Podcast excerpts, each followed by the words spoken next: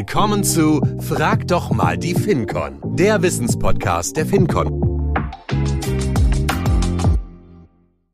Herzlich willkommen zu einer neuen Episode von Frag doch mal die FinCon, unser Wissenspodcast bei der FinCon Reply. Heute habe ich eine junge Kollegin zu Gast und ähm, sie ist bei uns bei der FinCon Softwareentwicklerin, aber ich weiß, dass sie auch ähm, Biologin ist und da wird sie uns ein bisschen mehr zu erzählen. Herzlich willkommen, Laura. Hallo, liebe Ulrike, ich freue mich sehr, heute mit dir hier zu sein. Ja, ich mich auch. Ähm, und ich meine, man muss mal die Geschichte erzählen, wie wir uns kennengelernt haben. Wir haben uns beim Lunchroulette kennengelernt, denn das ist ein Format bei uns bei der Fincon Reply, wo man mittags in der Mittagspause, wenn man Lust hat, mit jemandem mal netzwerken kann. Und ja, wir sind zugelost worden und äh, ja, ich habe selten so eine kurzweilige Mittagspause verlebt, weil ich glaube, wir sind ähm, ja von unseren Erfahrungen und das, was wir auch bei, äh, in den Projekten bei der Fincon machen, sehr unterschiedlich unterwegs. Und äh, ja, also ich habe nach diesem Lunch überlegt, ob ich nicht doch auch noch Entwicklerin werde, weil du hast mich da echt angefixt und äh, ja, das hat total Spaß gemacht und ich hoffe, dass unsere Hörer und Hörerinnen auch in dieser Episode ein bisschen daran teilhaben lässt, wie spannend das ist, äh, Softwareentwicklung. Ähm, ja, da habe ich jetzt ein bisschen vorweggenommen, was du bei uns machst. Ähm, magst du noch ein bisschen was äh, zu dir als Person sagen? Wo kommst du her? Ähm, wie lange bist du schon bei der FinCon? Ich bin mittlerweile drei Jahre bei der FinCon, komme ursprünglich aus dem schönen Weserbergland, aus einem kleinen Ort in der Nähe von Hameln. Kleiner Ort bedeutet in dem Fall nicht mehr als 80 Einwohner und sehr viel mehr Kühe als Menschen. Ähm, sehr idyllisch, sehr, sehr schön. Mhm. sehr behütet bin ich da aufgewachsen, kann man so sagen. Und in meinem Leben vor der FinCon war ich Biologin. Ähm, Im Herzen bin ich das natürlich auch heute noch. Das äh, geht ja nicht weg. Da kann ich dann sicherlich auch später nochmal was zu erzählen. Und äh, bin sehr zufrieden, jetzt äh, als Softwareentwicklerin bei der FinCon zu arbeiten. Super. Ja, da freuen wir uns gleich mehr drüber zu hören, denn unsere Episode heißt ja auch von der Naturwissenschaft äh, zur Softwareentwicklung und äh, ja, wie nah das eigentlich auch zusammenliegt, das hast du mir im Vorgespräch auch schon mal ein bisschen erläutert. Um dich aber noch ein bisschen von einer anderen Seite kennenzulernen, unsere Hörerinnen wissen das schon, äh, wir haben ja immer ein paar Fragen, Eisbrecherfragen und ich starte mal mit der ersten Frage. Ich glaube, das passt so ein bisschen ja zu deinem Job. Wenn du in einem Videospiel leben müsstest, welches wäre das? Crash Bandicoot. Ah, okay. Da kann ich jetzt nichts zu sagen, weil ich kenne kaum ein Videospiel. Aber wer sich da schon mit näher beschäftigt hat, und warum würdest du da gerne leben? Es ist so toll an diesem Spiel.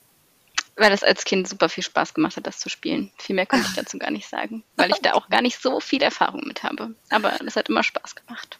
Okay, klasse. Ähm, die zweite Frage. Wenn du ein Tier sein könntest, welches wäre das? Eine Libelle.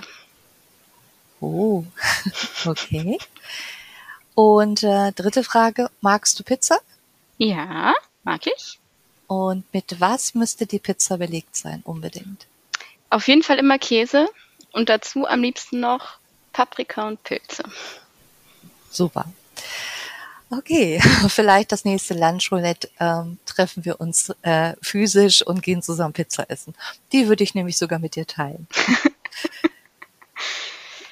Laura, ich habe es eben schon gesagt und du hast es selber auch gesagt, du bist ähm, Biologin, also du hast ein Biologiestudium absolviert. Jetzt bist du bei uns Softwareentwicklerin und ähm, du hast es ja auch als Quereinstieg gewählt. Und wir wollen heute auch ein bisschen diesen Weg beleuchten, aber ähm, erzähl doch einfach mal von deiner äh, Position aus. Wie ist es dazu gekommen und warum hast du dich dazu entschieden?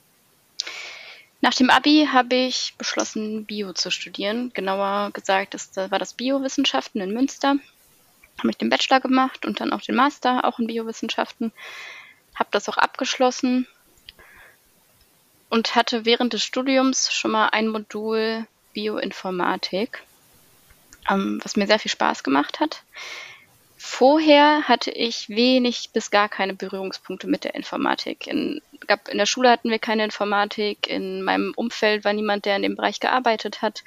Ich habe ja vorhin schon gesagt, dass ich äh, sehr ländlich aufgewachsen bin und da sogar auch auf dem Bauernhof, also wirklich sehr traditionell, sehr klassischer Weg, wenig Akademiker bis gar kein im Umfeld und auch wenig Bezug zur Technik. Ähm, dadurch hatte ich eben keine Berührungspunkte, bis ich dann äh, im Studium Kurse hatte, wo ich das mal ausprobiert habe und gemerkt habe, das macht mir sehr viel Spaß. In dem Modul haben wir Python gelernt. Erst war es nur ein Schnupperkurs und dann konnten wir das noch vertiefen. Und das war kurz vor dem Ende meines Studiums, wo dann nur noch meine Masterarbeit fehlte.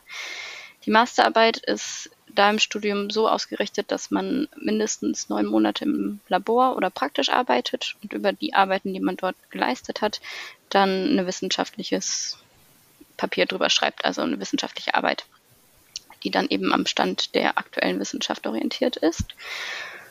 Und ähm, dann hätte ich die, hatte ich die Wahl, ob ich das klassisch mache, im eher so biotechnologischen, molekularbiologischen Bereich oder eben der Bioinformatik. Damals hätte ich mir die Bioinformatik nicht zugetraut, weil auch da die meisten Kollegen und Kolleginnen aus dem Studium, die ich da hatte, ähm, die haben das super lange schon gemacht, die hatten super viel Erfahrung, die konnten das und waren super Cracks aus meiner Perspektive. Und da habe ich gedacht, auf keinen Fall kann ich in dem Bereich jetzt irgendwie ein Studium machen, also eine Masterarbeit machen. Viel zu groß. Ähm, Hast du dich jetzt dann, im Nachgang anders entschieden? Nee, auf keinen Fall. Ah, okay. Ich hätte es genauso gemacht. Okay. Ähm, ja, nee, hätte ich wieder genauso gemacht. Also Entscheidung, jede Entscheidung, die ich getroffen habe, irgendwann hatte seine Gründe und zu dem Zeitpunkt war das die richtige Entscheidung. Ja, genau. Ähm, hab dann klassisch die Masterarbeit gemacht, super liebe Leute kennengelernt, sehr, sehr viel nochmal über die Biologie gelernt und war mir dann danach sicher, in dem Bereich möchte ich aber nicht weiterarbeiten. Okay. ähm, die Laborarbeit, das war, ein guter Einblick. Ich, dafür wusste ich das dann, das, das ist es nicht. Ähm, hat mich zum Teil sehr frustriert. Im Labor ist es so, dass man seinen Versuchsansatz hat, es wird eine Idee verfolgt und man wiederholt Versuche immer und immer wieder was man dann sehr häufig hat, ist, dass ein Experiment bei jedem Mal anders ausgeht. Man gibt dieselben ähm, Dinge rein, dieselben Substanzen, ähm, macht alles nach seinem eigenen Vernehmen gleich und am Ende ist ein anderes Ergebnis da. Und das hat mich sehr frustriert und hat auch gleichzeitig hatte ich einfach nicht die Geduld dafür, dem dann wirklich nachzugehen und auch noch nicht eine Idee, welche Projekte ich spannend finden könnte, weil da auch die Auswahl immens groß ist. Und dann hatte ich die Bioinformatik immer noch im Hinterkopf. Und nach dem ich Studium. Ich fragen, wie sind wir jetzt denn dann ja, vom genau. Labor äh, zur dahin? Entwicklung gekommen, ne? Ja. Ähm, nach dem Studium war das dann so ein bisschen, was kommt denn jetzt? Wie geht's denn jetzt weiter? Hm, weiß ich nicht genau. Praktikum gemacht, noch was ganz anderes wieder, Forschungsbereich, also nochmal wissenschaftlich, also wissenschaftliches Management kennengelernt und immer noch nicht zufrieden gewesen. Und dann habe ich ein Online-Studium angefangen, Wirtschaftsinformatik, und habe gemerkt, da macht auch wieder alles Spaß. Jede Vorlesung, die ich gehört habe, hat Spaß gemacht, war interessant, hat mich wirklich gepackt und ich habe freiwillig dafür was gemacht und das war super, super spannend. Und dann habe ich irgendwann äh, diesen Quereinstiegskurs gefunden, wo, was du eben schon ein bisschen angeteasert hast. Ja. Äh, das war ein Programm über drei Monate vor Ort in Hamburg wo wir in einem Accelerated Learning Ansatz Programmieren gelernt haben. Das war damals eine Gruppe von um die 20 Leute. Ähm, und gemeinsam wurde uns dann sehr intensiv Programmieren beigebracht. Ähm, genau. Und da hat es dich gepackt. Da, ja, es hatte mich vorher schon gepackt. Da wusste ich schon, das ist auf jeden Fall das Richtige. Und das war dann auch die Bestätigung, dass man es auch in der Praxis sehr viel Spaß macht und dann äh, das auf jeden Fall die richtige Entscheidung war. Gibt es denn eine Verbindung zwischen der Naturwissenschaft und Softwareentwicklung oder ist es äh, zwei völlig unterschiedliche Welten oder gibt es da Parallelen jetzt so, wenn du, du hast ja beide Wege äh, bis ja. zum Ende durchgezogen? Für mich gibt es super viele Parallele, Parallelen. Ähm, es ist meiner Meinung nach beides sehr analytisch. Man hat ein Problem, was analysiert werden möchte. Also Problemstellung kann in dem Fall auch die Anforderung sein von einem Kunden, wie eine Lösung aussehen soll. Ähm, und dann geht es darum, möglichst in kleinen Schritten Lösungen zu finden, die wiederverwertbar sind. Ja, okay. Und in der Wissenschaft würde ich das ähnlich sehen. Man hat ein Problem und möchte Ursachen finden und wird immer kleinteiliger, immer, immer kleinschrittiger, um am Ende ein Gesamtsystem zu erzeugen, eben damit Daten zu befüllen. Und äh, auch die Arbeitsweise ist für mich sehr ähnlich. Es ist wichtig, dass man sehr strukturiert arbeitet, dass auch die Sachen, die gemacht werden, reproduzierbar sind. Also dass im besten Fall nicht nur ich was verwenden kann, sondern auch noch der, der den Code vielleicht nach mir benutzt. Und in der Wissenschaft ist es genauso. Hm. Ähm, ja, macht äh, ja. so klingt für mich logisch. Also die Parallelen an der Stelle. Hm, jetzt hast du ja ein bisschen von dir erzählt, was auch ähm, ja dich dazu bewogen hat. Und ich fand jetzt gerade, jetzt könnt unsere Hörer und Hörerinnen dich nicht sehen, ich kann dich sehen. Deine Augen haben so gestrahlt, gerade wie du gesagt hast, es gibt ein Problem, man muss es analysieren, man muss Lösungen finden. Ähm, das, äh, ja, das lässt einem doch das Herz aufgehen, wenn man das dann sieht, mit äh, wie viel Spaß du da bei dieser Arbeit bist. Wenn du jetzt aber mal eine Empfehlung schon mal geben solltest, ist denn solch ein Quereinstieg für jeden geeignet? Würdest du sagen, ähm, das passt für jeden oder was müsste ich mitbringen, wenn ich mich für solch einen Quereinstieg entscheiden würde? Auf jeden Fall ist das was für jeden. okay. Super. Also, also Leute, kommt ich, zu Winkern. äh, würde ich, würde ich immer sagen, ähm, was dazugehört, ist eben die Bereitschaft, lernen zu wollen. Also sich wirklich weiterbilden zu wollen. Ähm, ich glaube, Mut ist eine sehr wichtige Eigenschaft, die einem da weiterhilft, weil man natürlich häufig sich über bestehende Konventionen hinwegsetzen muss. In der Regel hat man irgendwie seinen Lebensweg schon hinter sich gebracht zu einem gewissen Teil und es hat einen gewissen Weg eingeschlagen und dann nochmal wieder komplett was anderes anzufangen da wird man nicht nur auf Freude stoßen in seinem Umfeld. Und da gehört schon vieles dazu zu sagen, okay, ich traue mich das jetzt und ich ziehe das durch und ja, das ist mein Weg und eben dann den Mut zu haben, den eigenen Weg zu gehen. Äh, ich habe da sehr positive Erfahrungen gemacht. Ähm, wenn man sich dann wirklich hinstellt und sagt, ja, ich weiß, das hat mit dem anderen nichts zu tun. Und nein, mit Biologie hat das auch wirklich gar nichts mehr zu tun. Und das Studium, natürlich hätte ich mir das sparen können. Und ich finde, es war trotzdem nicht umsonst, ähm, dann akzeptieren die meisten Menschen das auch. Also ich habe dann noch keine Situation gehabt oder eine Erfahrung, wo dann wirklich jemand gesagt hat, ja, aber pff, wie kannst du nur? Also was fällt dir eigentlich ein? Also zumindest hat mir das keiner ins Gesicht gesagt, ob das hinterm Brücken irgendwer sagen würde. Ähm, Nein. Weiß ich natürlich nicht, aber das ist mir dann auch sehr egal. Aber ich finde ähm, das eine gesunde Einstellung, dass erstmal ja. jeder Schritt dich ja dahin gebracht hat, wo du jetzt bist. Und äh, ja, du entwickelst ja für unsere Kunden Programme, Lösungen. Ähm, wie müsste ich mir denn jetzt sowas vorstellen, so einen Einstieg? Du bist zu Finkern gekommen. Hat man dich gleich auf ein großes Problem äh, losgelassen und du hast die Entwicklung gemacht oder wie waren so die Schritte, deine ersten Schritte auch, ja, in dem neuen Umfeld jetzt bei uns? Ähm, nein, erstmal nein. Ich wurde nicht direkt auf ein das großes Projekt äh, losgelassen. War dann für mich auch sehr dankbar in dem Moment. Um, ähm, wir sind damals mit mehreren Kollegen zusammen zur FinCon gekommen und ähm, haben den gemeinsamen Einstieg gemacht. Am Anfang hatten wir erst ein kleines internes Projekt, wo wir uns dann darauf vorbereiten konnten und auch schon mal mehr von der FinCon mitbekommen haben. Und im Nachgang wurden wir dann auf Kundenprojekte verteilt, wo wir immer mit einem anderen erfahrenen Kollegen im Projekt waren. Und da kann ich eben auch im Plural davon sprechen, weil das bei den anderen Kollegen genauso war. Ähm, ich selber bin dann auf ein Projekt gekommen, wo auch schon ein langjähriger Mitarbeiter auch der FinCon äh, auf dem Projekt war und der mir dann sehr viel zugetraut hat, sehr früh und mir sehr früh viel Verantwortung auch gegeben hat, aber immer in sehr beschützender äh, Art und Weise. Also ich durfte machen, was ich wollte und wenn es Probleme waren, hat er mir auch geholfen, die zu lösen. Schön. Und das war da für mich ein sehr, sehr guter Einstieg, wodurch ich sehr viel lernen konnte und sehr schnell auch viel Selbstvertrauen in der Entwicklungsarbeit ähm, mir aufbauen konnte. Ja.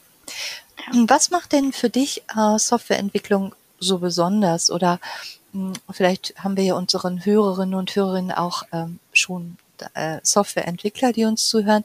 Da hast du einen Tipp, ähm, ja, wie man sich organisiert oder ja, vielleicht gibt es ja auch ein Tool, eine App, wo du sagst, hey, da habe ich einen ganz konkreten Tipp.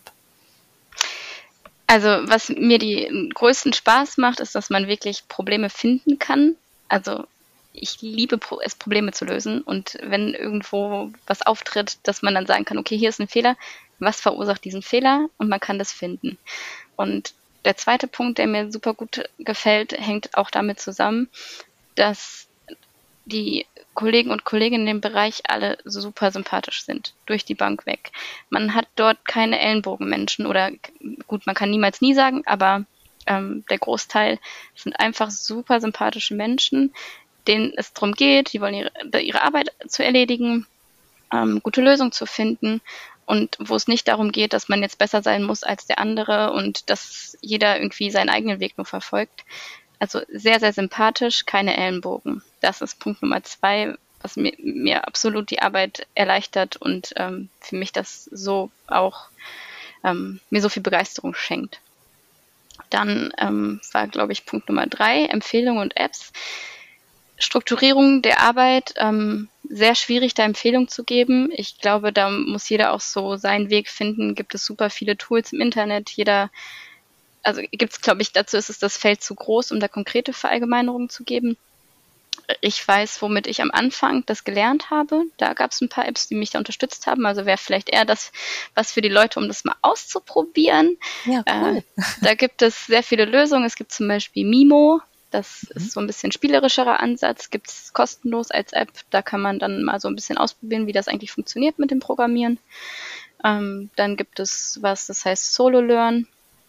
Habe ich auch genutzt am Anfang, wo dann auch die Hintergründe nochmal mehr erklärt werden und man immer so eine Einheit hat. Hier wird Wissen verteilt und danach wird das Wissen angewendet und in dieser Kombination soll sich das dann festigen. Hatte ich sehr gute Erfahrungen mit gemacht und habe ich im Studium dann auch nochmal genutzt in einem anderen Bereich. Hat mir sehr gut gefallen. Da gibt es sehr viel auf dem App-Markt, also ähm, gern einfach mal reinschauen äh, in den App Store, was man da so findet. Es gibt sehr, sehr viel und auch sehr coole kostenlose Tools. Neugierig geworden? Haben wir dein Interesse geweckt? Hast du Lust auf unsere Themen und darauf, die FinCon noch besser kennenzulernen? Super, dann wirf doch mal einen Blick auf unsere Website www.fincon.eu und nimm ganz unkompliziert Kontakt mit uns auf. Und übrigens, wir suchen immer engagierte Verstärkung. Auf www.fincon.eu findest du auch unsere aktuellen Stellenangebote. Wir freuen uns auf deine Bewerbung und auf dich. Wenn du jetzt ähm, ja jemanden treffen würdest, äh, der ja, sich bei uns bewirbt und sagt, ich habe diesen Podcast, die Episode mit der Laura gehört und äh, ich hätte Interesse. Was würdest du auch unserer HR-Abteilung ähm, ja für einen Rat geben? Worauf sollen sie achten? Also was für Eigenschaften wirklich muss müssen diese potenziellen äh, jungen Kandidaten mitbringen? Also ähm, du hast eben schon mal gesagt, Mut äh, ist eine Eigenschaft. Gibt es aber etwas Neugierde hast du, glaube ich, auch erwähnt. Gibt es noch etwas, wo du sagst, ähm, das, das sollten die Kandidaten, Kandidatinnen mitbringen? Erst einmal würde ich sagen, man kann es nicht so verallgemeinern, weil es da gerade in dem Bereich so viele verschiedene Charaktere gibt und das über einen Kamm zu scheren, fände ich sehr schwierig. Ähm, Lernbereitschaft, definitiv, natürlich. Und auch vielleicht ähm, so ein bisschen ähm, ja, Widerstandsfähigkeit in dem Moment ist vielleicht noch nicht das richtige Wort, aber es kann immer dann auch mal vorkommen, dass man ähm, an Punkte kommt, wo man vielleicht auch verzweifeln könnte, weil es so viel Neues ist, weil man vielleicht unsicher wird, weil man nicht einen klassischen Hintergrund hat und da einem vielleicht dann das Selbstbewusstsein fehlt, die Selbstsicherheit. Und dass man da zumindest den Eindruck macht, dass man sich dessen bewusst ist und auch Wege hätte, um damit umzugehen. Ich denke, das ist sicherlich hilfreich. Was mir viel geholfen hat, war die Bereitschaft, Fragen zu stellen. Mhm. Also ich habe wahrscheinlich schon viele von diesen berühmt-berüchtigten dummen Fragen gestellt, bei mir selber dann es keine gibt Frage. Keine dummen Fragen. Es gibt doch, es gibt dumme Fragen. Es gibt dumme Ehrlich? Fragen. Ja, es gibt dumme Fragen. Also hätte ich auch immer gesagt, ich würde auch allen immer sagen, fragt mich alles, würde ich auch so sehen. Aber es gibt auch dumme Fragen. Aber es ist auch wichtig, Fragen zu stellen. Und ich mache das für mein Leben gern. Also wenn ich irgendwo das Gefühl habe, habe ich noch nicht ganz verstanden, dann frage ich nochmal nach. Und das habe ich mir mit dem Quereinstieg nochmal mehr angewöhnt, weil es da auch notwendig war. Weil man da immer wieder sagen musste, auch in neuen Projekten, sorry, ich habe keine Ahnung davon, könnt ihr mir das mal kurz erklären? Und dann stellt man fest, die anderen haben das vielleicht auch noch nicht richtig verstanden. nicht immer. Es gibt immer jemanden, der hat es verstanden. Aber es gibt auch immer zwei, drei, die haben es auch nicht verstanden, aber die haben nur nicht gefragt. Und da merkt man dann, dass es manchmal gar nicht verkehrt ist, die manche Fragen einfach zu stellen, weil die anderen es vielleicht auch nicht wissen und einen dann gar nicht für doof halten, sondern sich freuen, dass es jemand erklärt. So Naja. bilde ich mir das zumindest ein. Nee, ich finde, das ist sehr gut erklärt und du hast ja am Anfang ausgeführt, dass es darum geht, Lösungen zu schaffen. Und Mhm. also ich habe mal gelernt, Lösungen kann ich nur schaffen, wenn man fragt und wenn man neugierig ist und wenn man alternative Wege sich anschaut und nur wenn man fragt, glaube ich, kommt man gemeinsam auf eine Lösung. Stichwort gemeinsam. Jetzt stellt man sich ja, ist glaube ich mal ein totales Klischee, dass äh, so Entwickler so Nerds sind, äh, die so allein irgendwo sitzen, vor sich hin coden. Ähm, äh, könntest du dieses Klischee, ähm, sagst du, du bedienst dieses Klischee oder ist es überhaupt ein Klischee oder haben wir da auch die ganz Bandbreite von Typen bei Entwicklern? Also ich würde sagen, das ist auch normal verteilt. Okay. da sind wir wieder bei der Naturwissenschaft, die Ja, Normalverteilung. genau. Ähm, es, es gibt beide Enden, wie überall auch. Ähm, es gibt die, die breite Masse in der Mitte und da gibt es dann immer ein Spektrum. Manche, die haben dann mehr, ähm, mehr Nischeninteressen vielleicht und andere weniger. Es ist in unserem Bereich sehr männerlastig, das kann ich sagen. Der Frauenanteil ist noch nicht so hoch. Frauen kommt alle her und äh, werdet Entwicklerinnen. Ich kann das nur empfehlen, auch wenn es so männerdominiert ist. Es sind äh, alle sehr sympathisch, man wird sehr gut aufgenommen. Man muss sich da gar keine Sorgen machen. Ja, da freuen wir uns wirklich, ne? Wenn wir noch Ja, ähm, den. Frauenanteil bei der Finkon erhöhen können, freuen wir uns. Mehr weibliche Unterstützung, immer gern gesehen. Und äh, da würde ich sagen, durch, also gibt es alles. Von bis. Super. Ähm, ein bisschen zielte meine Frage auch hinaus, ähm, aber man arbeitet auch schon im Projekt Teams ähm, äh, sehr stark und tauscht sich da aus über die Lösungen. Oder ist man auch mal wirklich so auf sich allein gestellt und sagt, okay, für dieses Problem bin ich jetzt allein verantwortlich und ja, muss diese Lösung schaffen? hängt vermutlich immer auch von der Projektgröße ab. Die Projekte, in denen ich war, waren Teamprojekte, wo wir auch wirklich in größeren Teams unterwegs waren und wo man dann Phasen hat, wo man auch mal allein an einem Projekt, also an einem Problem arbeitet.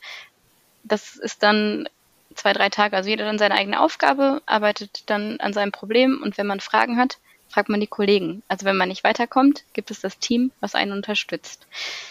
Also ist es trotz Einzelarbeit, die man auch sicherlich in allen anderen oder in vielen anderen Berufen auch hat, ähm, gibt es einen großen Teamaspekt. Also man kann da auch erfolgreich werden, wenn man Menschen sehr gerne mag und sehr gerne im Team arbeitet. Da gibt es sehr gute Positionen für. Und es gibt ja auch zum Beispiel so ähm, Programmierstrategien, sage ich jetzt mal, ähm, von Pair Programming. Da ist es sogar so, dass man konsequent immer zu zweit arbeitet und dann gemeinsam Lösungen erarbeitet. Haben wir jetzt im Alltag noch nicht angewandt im Projekt, eher immer mal für kleinere Strukturen, wo wir gesagt haben, okay, das ist ein bisschen komplexer, lass uns das mal zusammen angucken und überlegen, wie kann man eine gute Struktur schaffen. Und da zählt auch, vier Augen sehen mehr als zwei und haben nochmal einen anderen Blickwinkel. Mhm. Ja. Jetzt ähm, bin ich ja schon das ein oder andere Mal auf der anderen Seite gewesen, also der Fachler, der dann äh, so Anforderungen stellt. Hm, Ich habe es immer sehr angenehm empfunden, wenn auch ein, ja, ein Entwickler mal zu mir gesagt hat, naja, wie du dir das jetzt vorstellst, ähm, funktioniert das nicht wirklich. Also das siehst du auch als ein ideales Zusammenspiel, dass man nicht nur innerhalb der Entwickler Gruppe sich da austauscht, sondern auch mit den, ja, die die Anforderungen stellen. Wie, wie siehst du da die Zusammenspiel, das Zusammenwirken aus deiner Perspektive? Finde ich super wichtig, dass da diese Rückmeldungen gegeben werden. Und das ist auch was, was ich bisher beobachtet habe, dass das viele sich vielleicht auch nicht trauen. Also mhm. was jetzt die Ursache ist, das konnte ich noch nicht ganz rausfinden. Meine Beobachtung war, dass sehr häufig dann nichts gesagt wird, wenn irgendwie eine Besprechung ist und man eigentlich das Gefühl hat, so kann es nicht umgesetzt werden. Dass man dann eher im Nachgang mitbekommt, wie dann gesagt wird, ja, nee, das geht ja nicht, oder es wird sich geärgert über eine Anforderung oder es wird dann gesagt, ja, aber es war ja schon immer so und das müssen wir jetzt auch behalten und es wird dann gar nicht zur Option gestellt, dass man es auch ändern könnte und dass man auch was Neues schaffen könnte oder dass man einfach die Rückmeldung gibt, so geht es nicht, wir bräuchten das und das und das, damit es funktioniert, könnt ihr uns das liefern. Und wenn nicht, könnt ihr uns eine andere Lösung schaffen. Und da würde ich auch an beide Seiten appellieren, also einmal an die Entwickler und Entwicklerinnen unter uns, traut euch was zu sagen, ähm, traut euch Rückmeldungen zu geben, auch Dinge kritisch zu hinterfragen. Und auch in einem Code, wo der vielleicht mal kompliziert ist oder wo man das Gefühl hat, ach, man kommt hier nicht zurecht, neu schaffen. Ist nicht immer besser, vielleicht ist das jetzt auch meine junge Naivität, die sagt, schafft es neu, macht es neu. Ähm, ich glaube aber manchmal ist das besser als bestehende Sachen einfach. Also ähm, Finde ich gut. Also ja, ich finde, das genau. ist ein genau. guter Tipp äh, an beide Seiten, sowohl Die zweite Seite fehlt noch. Ja, okay. Der zweite Tipp. Auch aus ähm, Auftraggebersicht. Kritisch nachfragen und überlegen, ist das wirklich sinnvoll, was ich hier gerade an Aufträgen reingebe. Ist es schaffbar? Und wenn ich merke, es ist eigentlich nicht schaffbar, sich dann dafür einzusetzen, dass den ausführenden Kräften genug Zeit gegeben wird und dass gegebenenfalls sich dafür eingesetzt wird, ein Projekt zu verschieben, Teile zu verschieben, sich auf die sinnvollsten Sachen zu konzentrieren und dann im Team zu arbeiten und das auch als Einheit zu sehen. Das fällt nämlich häufig auf, dass dann so zwei Lager entstehen dann gesagt wird, ja, aber ihr müsst ja, ach nee, ihr müsst ja und dann fehlt die Kommunikation. Sich dafür einsetzen, realistische Lösungen zu schaffen und vor allem sich dafür einzusetzen, auch Zeit für Konzeption einzuplanen. Also auch guter Code entsteht, wenn man Zeit dafür hat und den nicht unter Druck schaffen muss. Dann können die Lösungen nachhaltig sein. Dann dauert das vielleicht am Anfang zehn Tage länger. Dafür hat man am Ende 30 Tage weniger Wartung. Das wird nur nicht gesehen. Okay. Ja, also ich finde deine Tipps sehr wertvoll ähm, für beide Seiten. Also ich habe es auch verstanden, liebe Laura, als Auftraggeber oder Fachlerin. Ähm, ja, mehr miteinander kommunizieren. Das ist ja in vielen Stellen so. Also lieber nochmal nachfragen, wie hast du es gesehen? Ähm, ich glaube, das sind wertvolle Tipps für beide Seiten. Und äh, das ähm, ja im Resultat natürlich dann das überzeugt, was man da gemeinschaftlich ähm, erschaffen hat.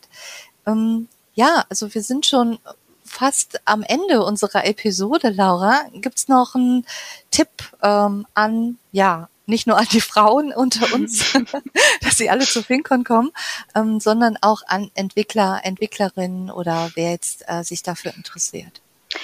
Was ich sehr hilfreich fand und finde, sind viele Online-Angebote, die es gibt. Es gibt zum Beispiel eine Website, die heißt edx.org.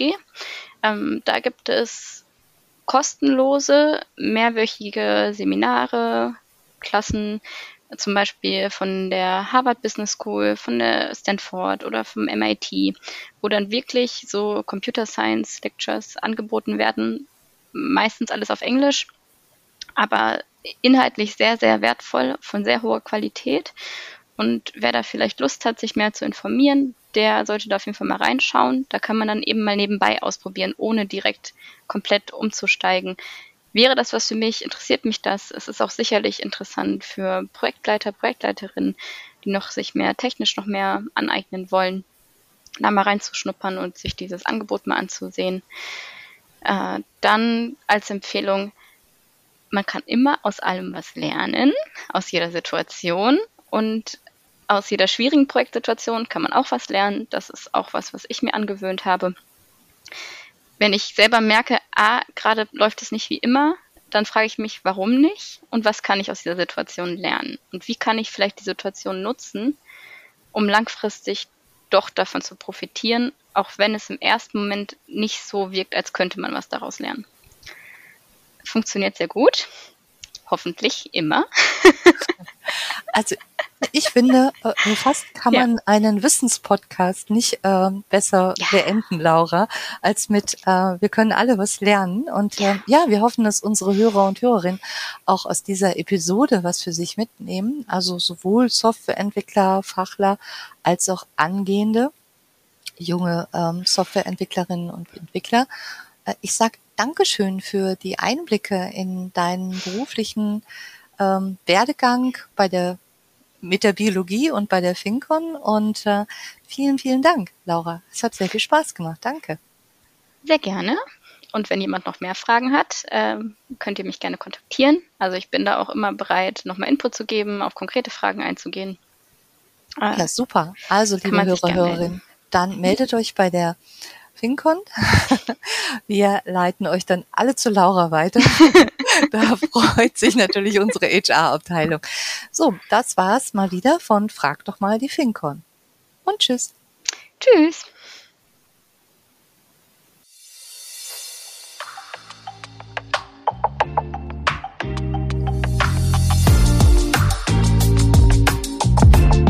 Das war Frag doch mal die FinCon mit den Expertinnen und Experten der FinCon.